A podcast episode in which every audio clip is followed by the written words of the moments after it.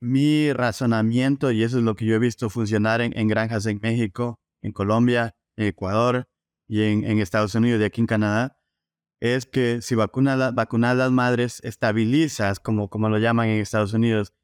la infección en el sitio 1, quitas esa viremia o esa infección de las madres, por lo tanto la madre ya no se lo va a pasar, o la mayoría de madres no se lo van a pasar a sus camadas, la mayoría de lechones no tienen infección todavía al destete. Cuando reciben la vacuna, la primera vez que ven un circovirus, afortunadamente, o en, la, o la mayoría de los cerdos sería el caso. Por lo tanto, estimula inmunidad buena y no, no por infección. Y el cerdo está más preparado, entonces no veo ese problema.